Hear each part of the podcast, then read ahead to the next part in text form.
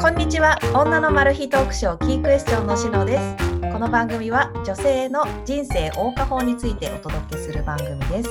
ゲストを招いたり皆様からのお悩み相談に答えたり様々な形で仕事人生愛美など女としての人生を楽しむためのヒントをお届けしています。イエイ。イエイ 素敵なゲストにシーズン3初めてお越しいただきましたよ。イエイイエイ嬉しい。ようこそです。本当ようこそです。ようこそいらっしゃいました。よろしくお願いいたします。え本日のゲストなんですけれども、えインスタグラムで事前にお知らせさせていただきました通り、株式会社ブリジャール代表取締役社長、小原磯さんにお越しいただいております。よろしくお願いします。よろしは。くお願いします。こんにちは。えーちょっと簡単にですね、小原さんのえ華麗なるご経歴を私の方からご紹介をさせていただきたいと思います。えー小原さん、2007年に京都大学経済学部をご卒業。2009年に京都大学経営管理大学院にて経営学修士 MBA を取得後。モルガン・スタンレー証券株式会社に入社し、上場会社、未上場会社などの法人営業に従事。その後、2014年にメリル・リンチ日本証券に移籍。債券部にてバイスプレジデントに昇格。2017年1月、在職中にモアサナイトジュエリーブランドブリジャールを立ち上げ、同年12月に株式会社ブリジャールを設立し、代表取締役社長にご就任。私生活では2児の母、お母様、えー夫の、えー旦那様のご駐在によってインドネシア・ジャカルタに本来であればご在住中ということなんですけれども、はい、今は、えーコロナウイルスの関係で一時的に日本に、えー帰国されているということで、そうですね。はい、そうです。でももうもうすぐ1年経ちます。そうですよね。もうそうなんですコロナこんな状況になってから1年経ちますからね。一時帰国がやたら長くなってます。いやーとんでもないスーパーウーマンにお越しいただきましたよ。うんどうですか、一発目からすごすぎない？いや、一発目だからもうみんなにね、プレゼントよ。新聞でしか見たことないような社名がずらずらすごいですね。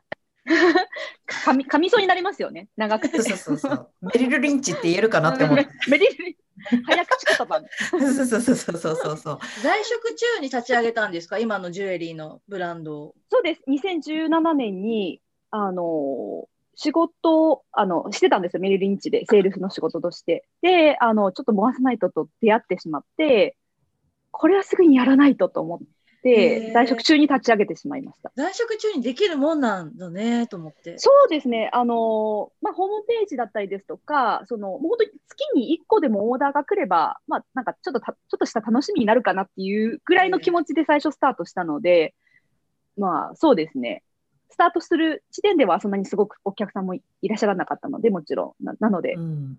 まあ気軽な気持ちで最初。行動のスピードが半端じゃないなと思って。ただその、いわゆる金融業界、特にその、はい。小原さんがね、もともといらっしゃった外資系金はい融の証券会社で、えー営業、法人営業ですとか、はい。そういったその若手のね、法人営業のなんてもう1秒たりとも暇はないという印象が私の中ではあるんですけれども。うん。むしろそう外回りのセールスだからこそ、ちょっと例えばお客さんのアポとアポの間に少しカフェに入れたりですとか、まあ、隙間時間っていうのが割とあのオフィスに戻るよりも外のカフェに行って少しいた方が効率が良かったりするので、でもなんかこう仕事の合間に少しできるっていうのは、まあ、外回りの仕事の、まあ、良さだったのかなっていうふうには今になっては思います。え一服しないんだね、やっぱね、すごい人はうん、ね。私もサボること、その間、サボることばっかり考えちゃうから。コーヒー飲みながら。満喫いっちゃう、満喫。仕事中に。仕事中に。やっぱそういうところがもう違うんだよ、人間性が多分。そうだね、隙間時間を活用して、こううん有効活用ですよ。そこからやっぱり違うんだ多動な。多動だと思うんです。多動。何かをしなきゃ落ち着かない、泳ぎ続けるマグロみたいな感じのタイプだと私は自分で分析しているので、小原さんとその自覚している多動っていうのはどういうところがそう思うんですか？例えばそのモアサナイトの一件がもう典型的だと思うんですけれども、もうこれだと思ったら本当にもうすぐ、すぐ調べて、すぐ取り寄せて、すぐもうホームページとか作ってみたいな。なんかいても立ってもいられないんですよね。落ち着きがないタイプかなと思います。えちなみにそのブリジャールさんを立ち上げるまでも、かなりのスピード感でじゃあ立ち上げられたということなんですかね？あそうですね、ブリジャール自体のそのインスタとかの宣伝やホームページ自体は、まあ、お客さんがいなくてもそういうのできるじゃないですか、アカウント作る自体。それはもう本当に、回さないとって出会って、1、2週間でもう、バーってインフラは整えてみたいな感じで。すごくない？動い1動い2週間。ました。今の時代、結構簡単にできません？同じ業界内で何か例えば不動産投資とかであれば、まあ、割と金融業界の知識だったりとかもそのままスライドできるような印象はあるんですけれども、あそうですね。だとどうどんな感じでした？そうですね。私の中で例えば午後選択肢があって選んだっていうよりも、本当にそのタイミングで回さないとに出会ってしまったからっていうのが、まあ、スタートの理由なんですけれども、まあ、金融ととは本当にそこまで関係がなくって、でも、まあ、強いて言えば、金融の仕事をしてたからこそ、物の価値にすごく敏感でしたし、じゃあその宝石の価値って何だろうっていう、まあ、考えさせられるきっかけがあって、考えられるそのきっかけっていうのが、まあ、とある方のあのホームパーティーで13カラットぐらいのダイヤをあの見たんですよ。13? 超でかいじゃん。アメ 13? もう意味がわかんないですよね。意味わかんない。アメアメ玉みたいな、すごい。それが綺麗で、なんか、これぐらいも買えないけど、なんか大きいちょっと石が欲しくなっちゃったんですよね。え？で、目をなんかそんなこと、そんなことある？もう目を奪われたんだ。13カラット見たことないでしょ。いやないけど、みんな奪われると思う、ミキさんも。でもお高いんでしょ？あの怖すぎて値段も聞けないぐらいな感じだったんですけど、でも自分でやっぱり書いて調べると、もう例えば多くするとか、もうそういううん感じなんですよ。そこで初めてこれだ大きいグレードの高いダイヤの相場を初めて知ったんですよね。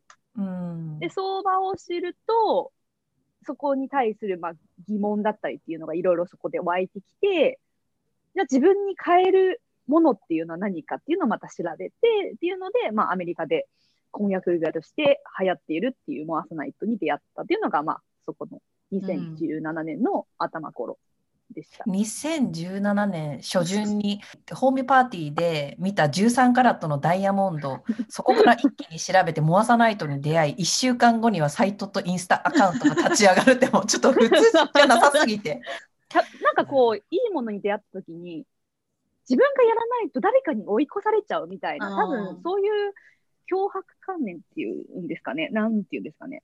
自分を追い込むあれがあるんですよね。やっぱりこう金融業界の中でこう培ったこう機械損失に対する恐怖心みたいなのが恐怖心。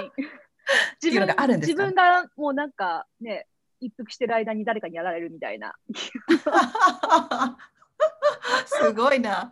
狩るか狩られるかの世界ですから。外資系金融。それはあるかもしれない。はい、さて、えー本日なんですけれども、えーテーマがございまして発表させていただきたいと思います。えー本日のテーマ「私の気分が上がるとき」というテーマでお送りさせていただきたいと思います。はい。まあえっと、昨年から続くこのコロナウイルスの、まあ、パンデミックですかね。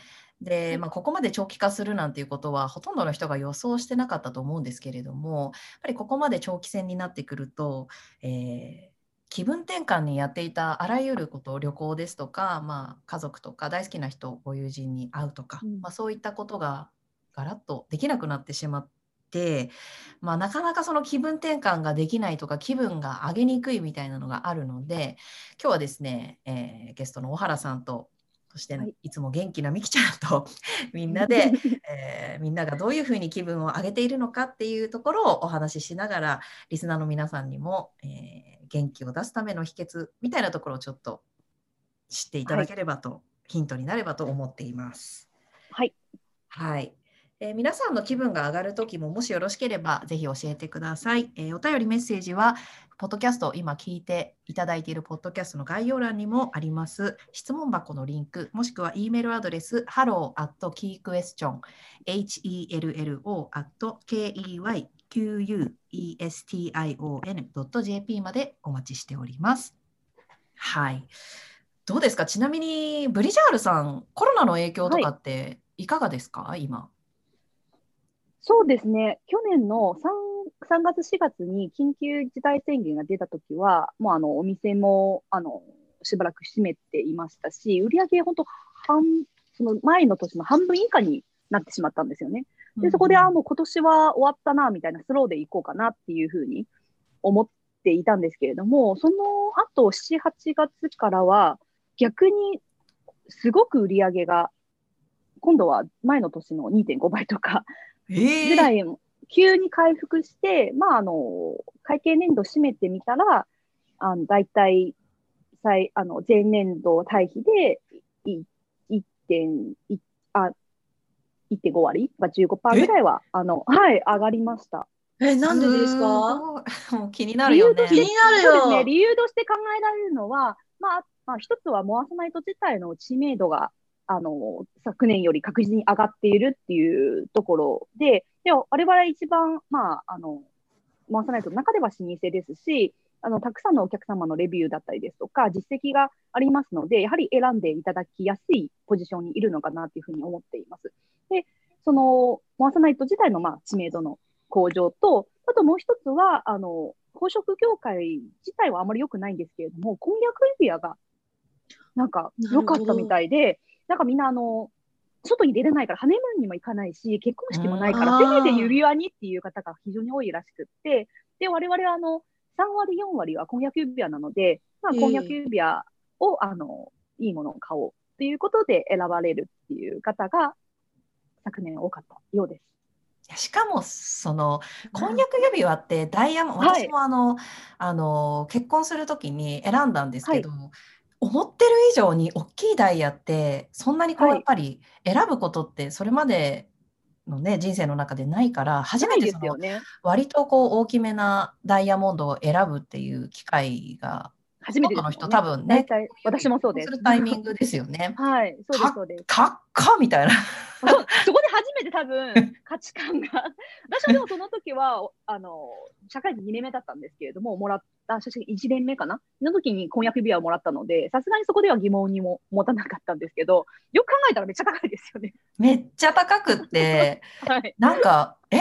え？みたいな、頑張ってここの大きさなんだっていうような衝撃が あったから米粒って皆さん言いますからね。そうそうそうそうそうそう。なんか1カラットとか2カラットとかってニュースでね、なんか例えば、はいハリウッドセレブがこんな大きいのつけてますとか、なんか写真とかで見るじゃない。見見そ。れでさ、そういうのに憧れて、いざ自分が結婚のタイミングになってさ、はい、ジュエリーブランドでしね、こうショーケース見せてもらったら、おお、現実的なのこの辺かって結構衝撃なりますよね。うん、だからやっぱり私も初めてブリジャールさんのショールームにお邪魔させていただいた時にああ夢に見た私結婚の時にこの大きさのこういうデザインが欲しかったのっていうのがブワーってあってしかもそれが自分たちのその当時の予算感にはまるんだよね。すごくそれは思いますね。モアサナイト自体、あの私たちあの、モアサナイトにはシルバーの枠っていうのは結構もったいないっていうふうに考えていて、貴金属、まあ、あの 18K かプラチナなんですけれども、まあ、それがあの婚約指輪のこう買う層とのその、なんて言うんだろう、値段の感覚がちょうど合うからか、非常にこう婚約指輪として選ばれているんですよね。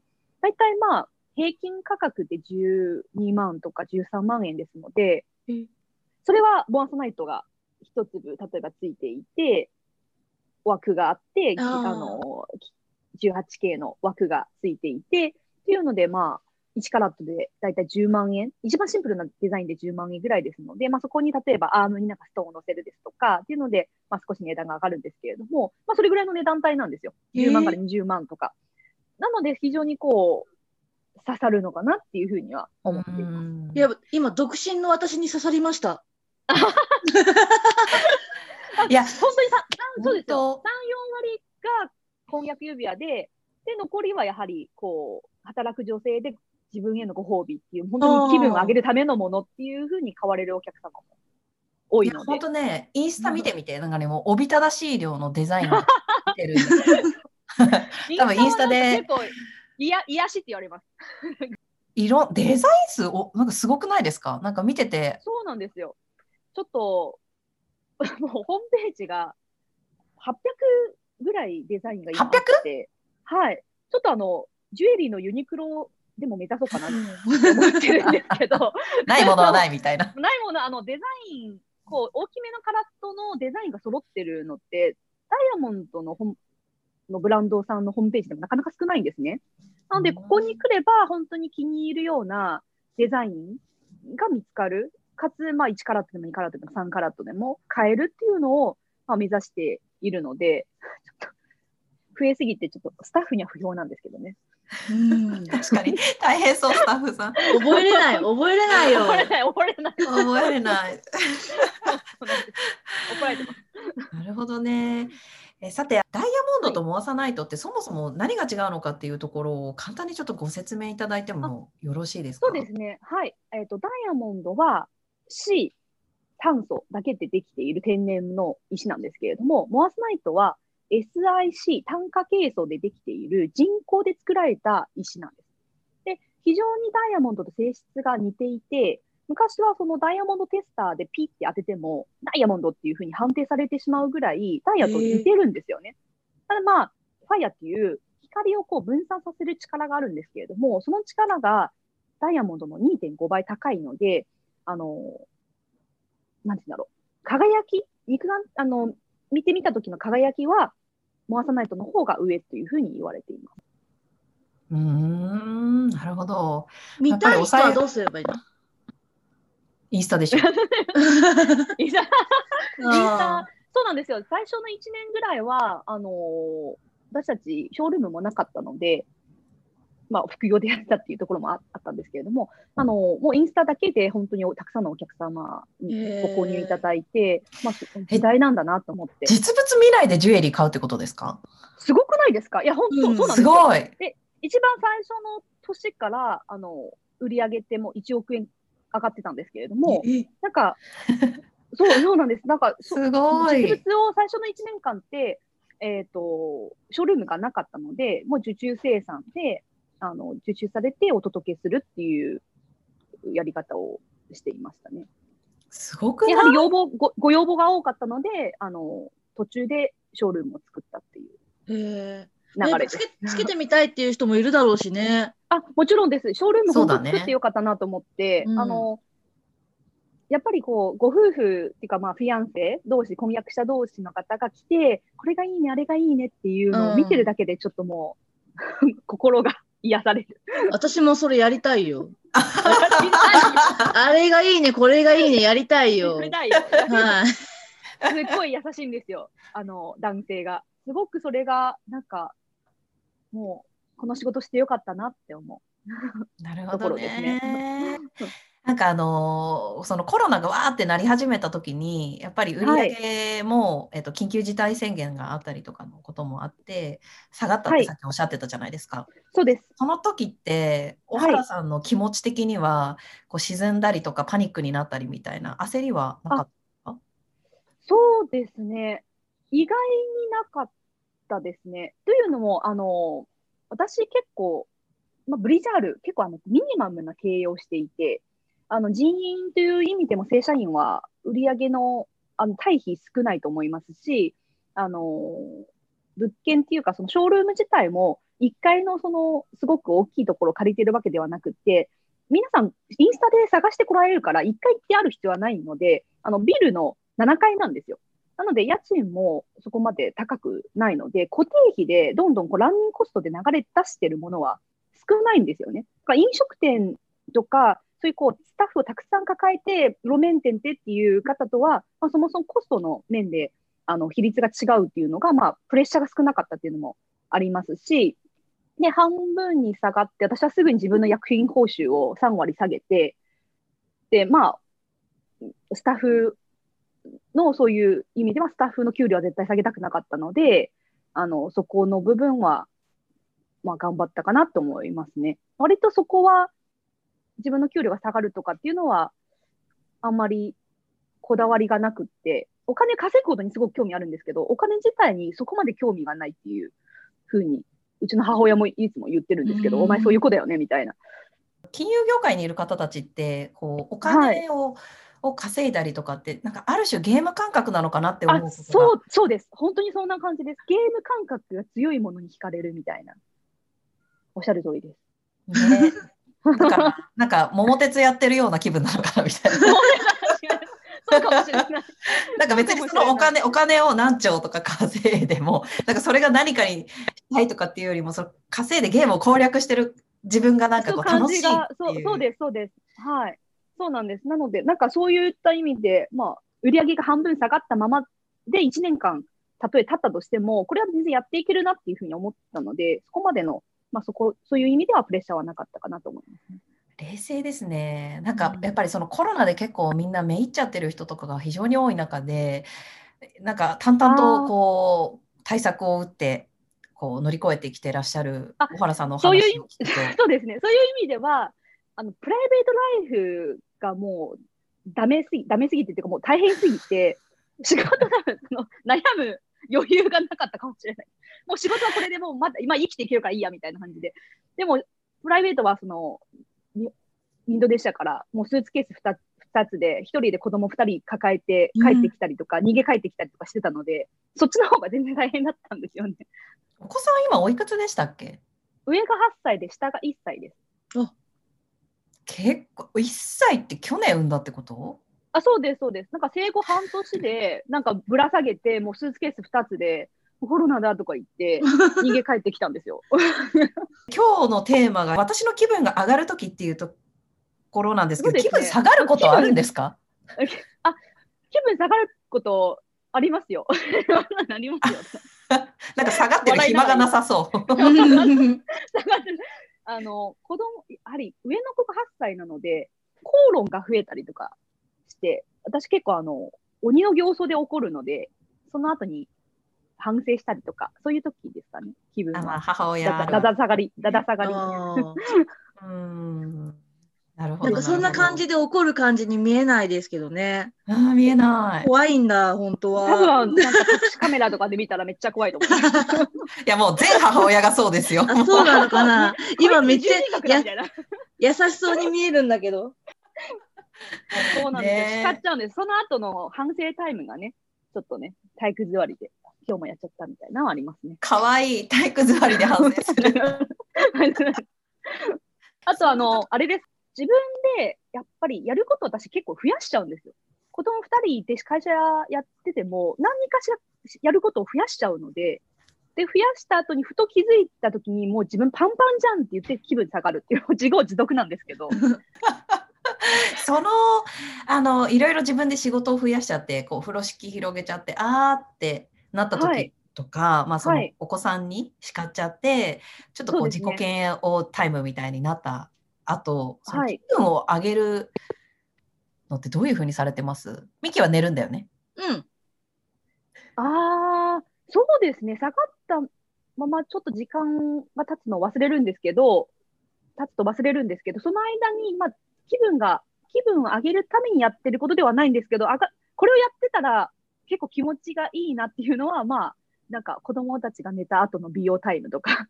あ待ってそれで言うとあのね、はい。あの今日大原さんにインタビューをしますっていうので質問募集をさせていただいたら、もう小原はいファンからの質問がえ、たくさん届きましてですね、あのその中の一つにね、はい。美しさの秘訣は何ですかっていうのがあったのわお私も気になる。美しい。すみません、褒められね慣れてないんで、ちょっと今、もう、カチコチです。えでもやっぱりさ、やっぱりなんかやってんだよ、綺麗な人って。やっぱり美容タイムで気分上げるっていうほら出たじゃない？私はそこを逃さないよ。そうですね。なんかこう、やっぱりし会社経営してても、なんて言うんだろう、子供と接してても、ぱ誰かと常にコミュニケーションを取り続けてる朝から晩まで、本当にもう、LINE とかメールとかでも1日100通、200通とか普通なので、そうなってくると、なんか落ち着いて修行みたいなことをしたくって、それが私にとっては結構美容タイムなんですよね。なるほどね。すげえな私寝ちゃうっていうね。寝る以外は？寝る以外、なんかちょっとエッチなことしてるとか。気分転換。その方が一番でもセルフケアじゃない？セルフケアよ。いやいや、現代セルフケア。相当セルフケア。でも、セルフじゃないのよ。相手が、相手いなくちゃいけないから。あ、そっか、セルフケア一人じゃできいないから。セルフケア失礼みたいな。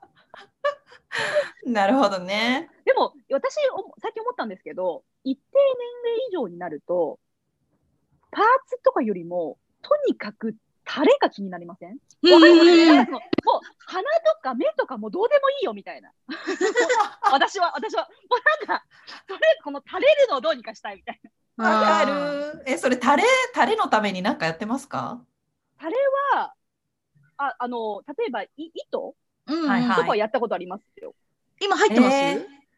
糸はでももう溶け、溶けるので、早いんですよね2糸って年ぐらいで溶ける、はい、2年ぐらいで溶けるらしいので、多分もう溶けてると思うんですけど、美容っていうのは結構大きいかもね。特に私たちみたいな、えー、35オーバーの世代にとっては、美というのそうでは、すね。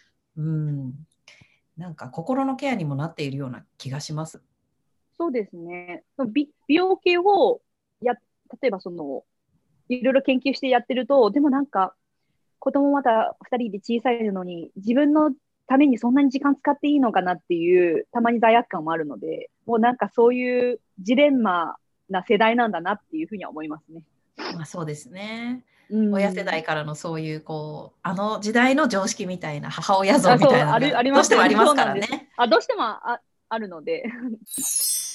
実はあの小原ファンからですねご質問が、あはいえーはい。結構その女性起業家という一面に対するご質問がもちろん一番多かったんですけれども、はい。私生活も結構小原さんのインスタグラムでも発信されてらっしゃるので、はいあの育児ですとか教育面に関するご質問というか、あの気になっていらっしゃる方も。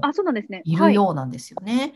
はい。はい。もしあの可能な範囲で構わないんですけれども、い、はいただいているちょっとご質問を読み上げさせていただき。ます。お願いします。一つがですね。えーお子さんにお子さんの教育に関してどうお考えでしょうか？中学受験などスパルタでやるべきかなど教えてくださいということです。これ、私、今日実はその、事前に、ちょっと気分が上がるときとか下がるときの話がありますっていうふうに、あの、もらってたじゃないですか、テーマを。はい。で、私、あの、カンペを作ってて、喋るのが下手だから。カンペを作ってございます。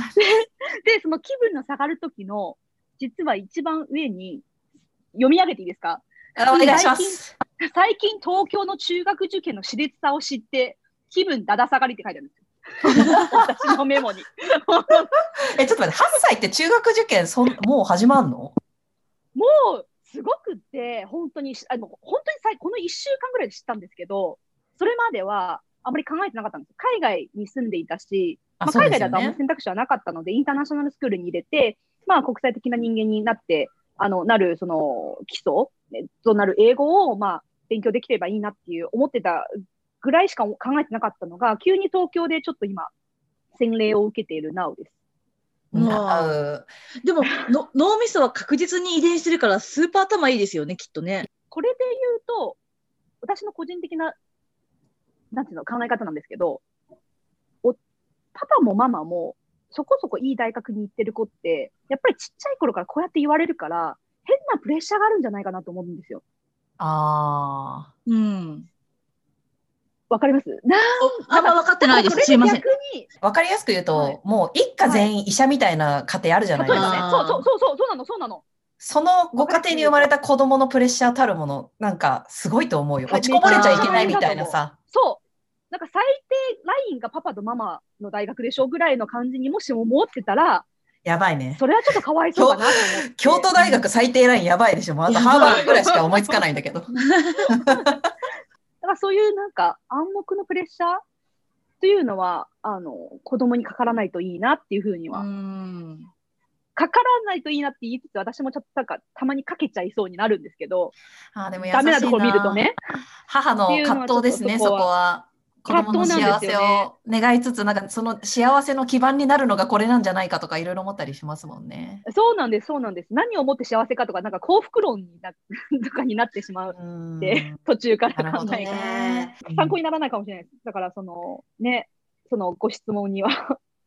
ね、あの中学受験はしない予定ですか？とか、その中学受験はスパルタでやるべきですか？っていうご質問をいただいているので、自分のお子さんをさせるかどうかっていうののちょっと参考に小原さんのご意見というかお考えを聞いてみたいっていうことだと思うんですよね。そその問いに対する答えは、私はガチでし受験は、一回はどこかで絶対した方がいいと思ってるんですよね。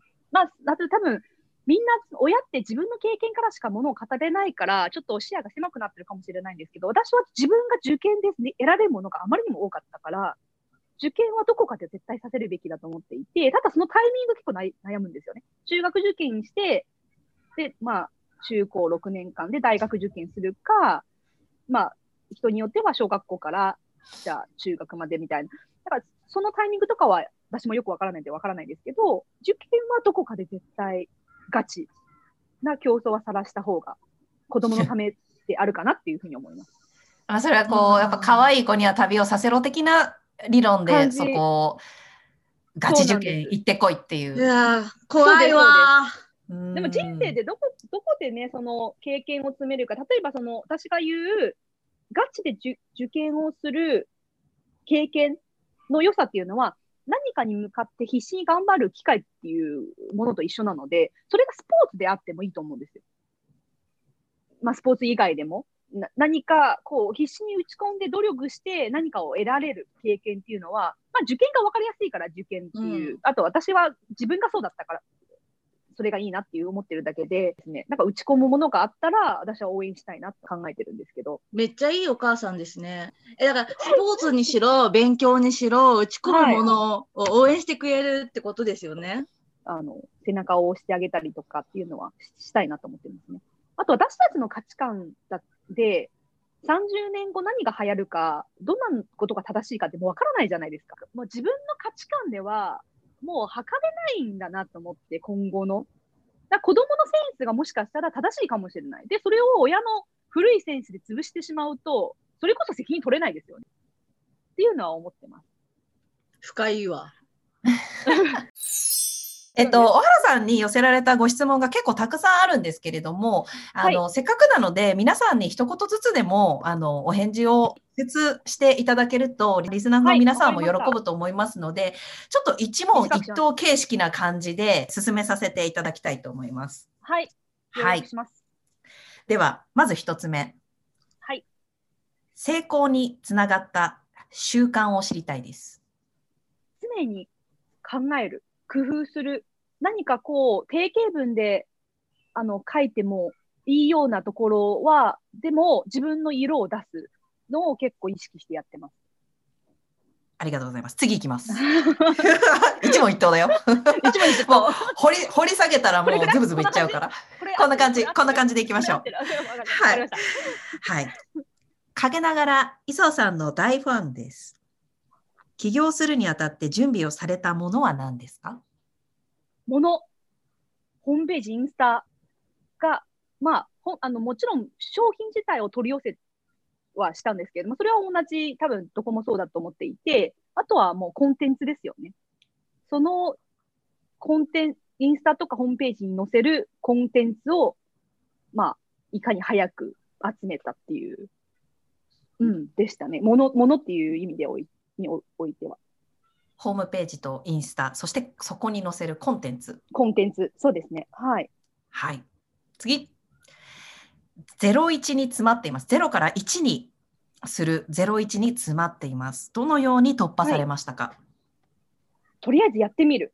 01が私は自分は得意と思っていて、新しいことをやり続けるのは結構好きなんですよね。なんで、01をやって1から上はメンバーを揃えてやってもらうっていう感じの、あの、多分仕事の仕方だと思うんですけれども、01はとりあえず何でも自分がいいなと思ったことをやってみる。あと、私これ、かなり個人的な感想なんですけど、あまり人、本気でやりたいときはあまり人に相談しない。この実はモアスナイトのブブリジャールやるときは、私、夫にも親にも誰にも言ってないです。え、いきなり始めたの？いきなり始めました。なんかそこまでの自分が取れる範囲のリスクで、これだと思ったものは、もう人に相談する時間ももったいないのでやってしまうっていうのがうん大事なんじゃないかなと思思ってます。わ個人的に。ありがとうございます。次行きます。あーもう深掘りたくって今、深掘りたくなっちゃったから私も今。今言いたいこといっぱいあった。いや、ちょっといいごめん。時間ないんだ。進むよ。あはいはい。はい。進むよ。ごめんね。えー次、キャリアにしがみつかず、軽やかに仕事と子育てをする決断や心構えを伺いたいです。なるほど。それ、そういう意味でおいて、私、しがみつきまくりたかったんですけど、副業を始めてから、夫の転勤が決まったんですよ。時間軸としては、私、メリルで働いてました。在職しながら、ブリジャルを、まあ、ブランド立ち上げました。で、その後に、駐在が決まりました。メリルを辞めました。ブリジャールの法人化っていう、そういう流れなんですよ。だから、結局自分では決断できなかったんですよね。そのキャリアを捨てるっていう意味で。うん。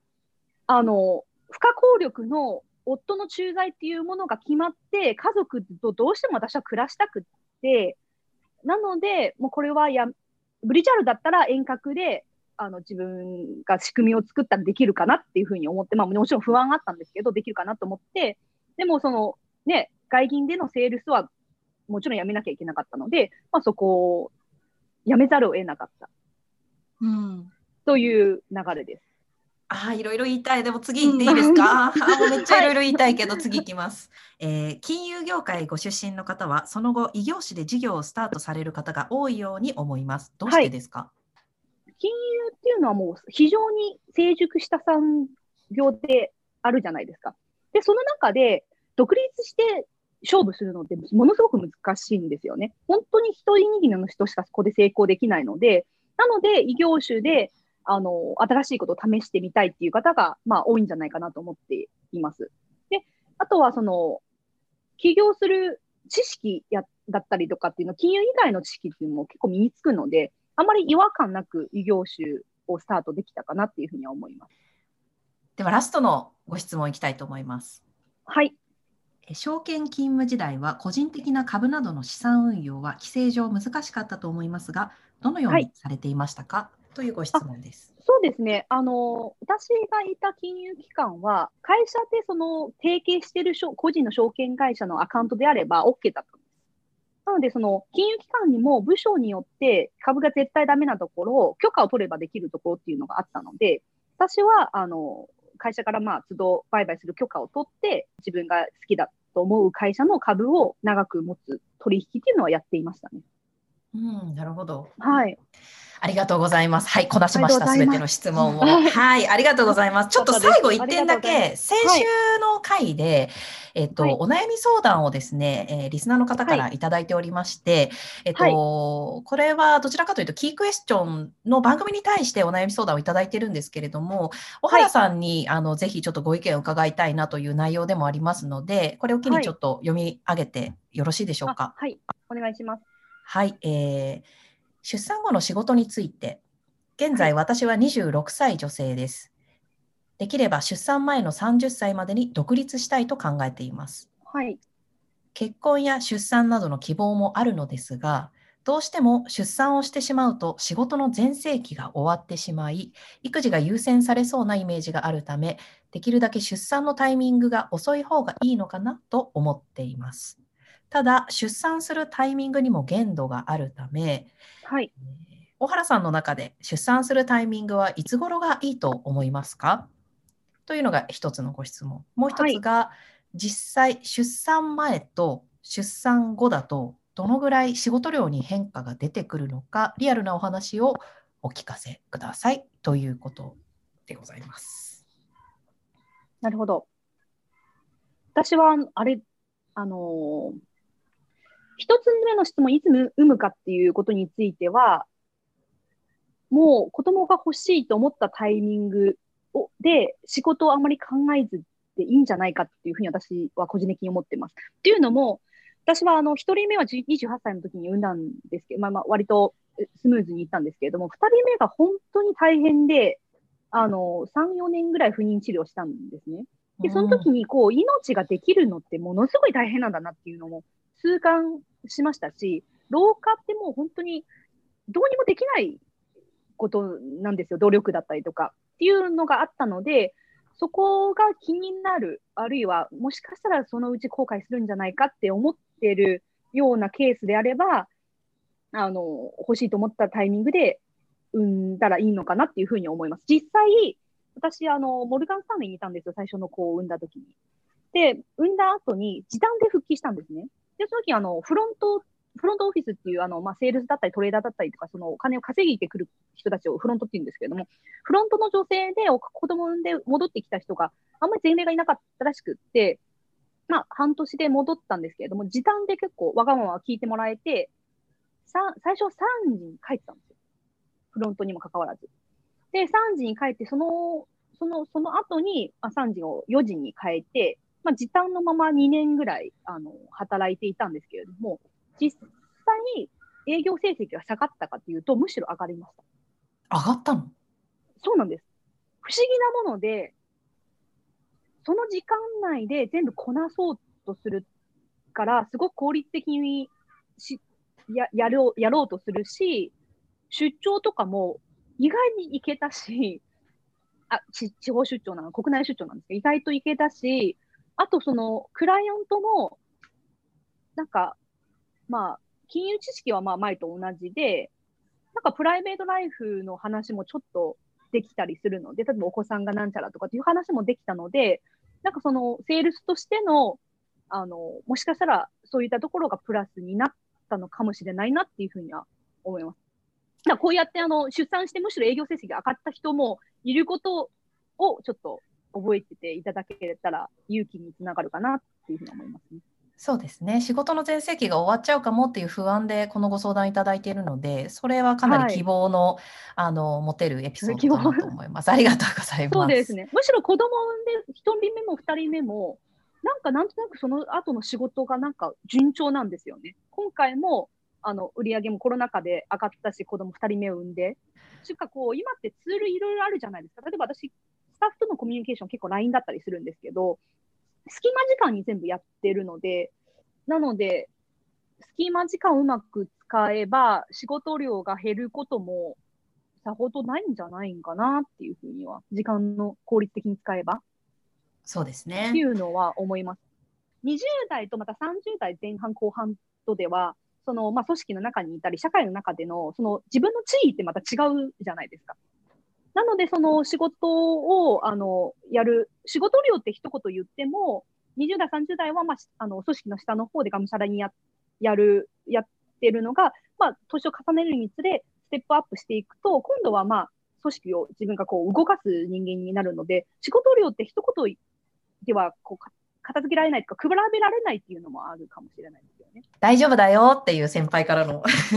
そうですね、大丈夫だよ。本当に、あの、なんつうの、別にいつでもいいや、もうちょっと後に産みたいっていう強く思ってるのであれば、もちろんそのね、今、いろいろね、医療も発達しているので、そこまで心配はしなくてもいいと思うんですけど、今、本当は欲しいけど、仕事でって悩んでるのであれば、私は早めにの方がいいんじゃないかなっていうふうに思います、ありがとうございます。そろそろお時間になりましたので、えっと、ブリジャールさんのあのインスタグラム多分ね、これ聞いてると気になっちゃってると思うので、これどういうふうに検索したら出てくるんだろう？ブリジャールで検索したら出てくる、カタカナで。うん、一番上に出てきた。来ると思います。あ、本当？ブリジャールと言えれば出てきます。はい。じゃあ、カタカナでブリジャールって検索していただければ、えー、小原さんがやってらっしゃるブリジャールさんのアカウントが出てきますので、その中で皆さんしばし癒しの時間を癒しのひとときを、えー、皆さん気分を上げてこのコロナ禍元気に乗り越えていきましょうということで本日もえーありがとうございました。あの小原さん、長時間収録にお付き合いいただきましてお忙しい中。ありがとうございます。はい。では皆さん、えー、概要欄にですね、ブリジャールさんのインスタグラムのリンクも貼っておきますので、ぜひあのそこからブリジャールのジュエリーチェックしてみてください。小原さんのインスタグラムも見てください。本日は皆さんどうもありがとうございました。